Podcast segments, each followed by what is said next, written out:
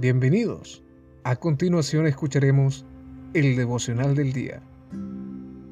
La lectura bíblica de hoy comienza en el libro de Salmos, en el capítulo 119, en los versos del 1 al 8. Bienaventurados los perfectos de camino, los que andan en la ley de Jehová. Bienaventurados los que guardan sus testimonios y con todo el corazón le buscan, pues no hacen iniquidad los que andan en sus caminos. Tú encargaste que sean muy guardados tus mandamientos. Ojalá fueran guardados mis caminos para guardar tus estatutos. Entonces no sería yo avergonzado cuando atendiese a todos tus mandamientos. Te alabaré con rectitud de corazón, cuando aprendiere tus justos juicios. Tus estatutos guardaré, no me dejes eternamente. Esta primera parte del gran Salmo 119 nos invita a reflexionar sobre nuestras decisiones de creer en Dios.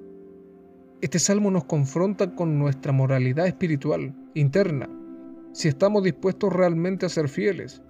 Existen bienaventuranzas, bendiciones a todos aquellos que siguen el camino de la rectitud, que lo siguen por la necesidad de permanecer en la presencia de Dios, porque anhelan más de Él esta primera parte del Salmo posee tres secciones.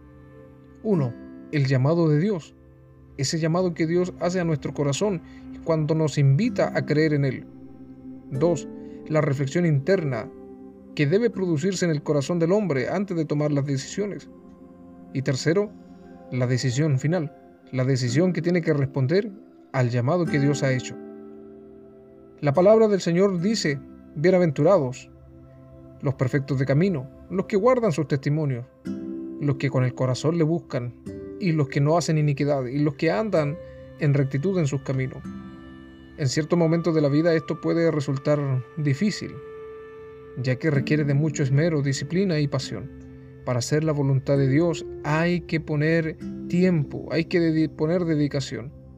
Pero al final seremos bienaventurados si no desmayamos, por tanto vale la pena todo esfuerzo. Segundo, la reflexión interna. Que sean muy guardados tus mandamientos, dice la Escritura. Ojalá fueran ordenados mis caminos para guardar tus estatutos. Entonces, dice el salmista, no sería yo avergonzado cuando atendiese a todos tus mandamientos. La palabra debe producir en nosotros una inquietud, nos debe confrontar, para que veamos como en un espejo nuestras imperfecciones y así tomar decisiones importantes para nuestra vida. Por último, la decisión personal. Te alabaré con rectitud de corazón, cuando yo aprendiere tus justos juicios. Tus estatutos los guardaré, no me dejes eternamente. Hoy vivimos un tiempo que será recordado por muchos años, y las decisiones y cambios que haremos como sociedad marcarán nuestro futuro.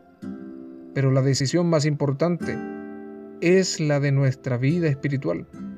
Si hemos creído en Dios, sirvamos con fe, con compromiso, con rectitud de corazón, guardando su palabra y practicando sus enseñanzas. Recuerde lo que dice Juan 4:23.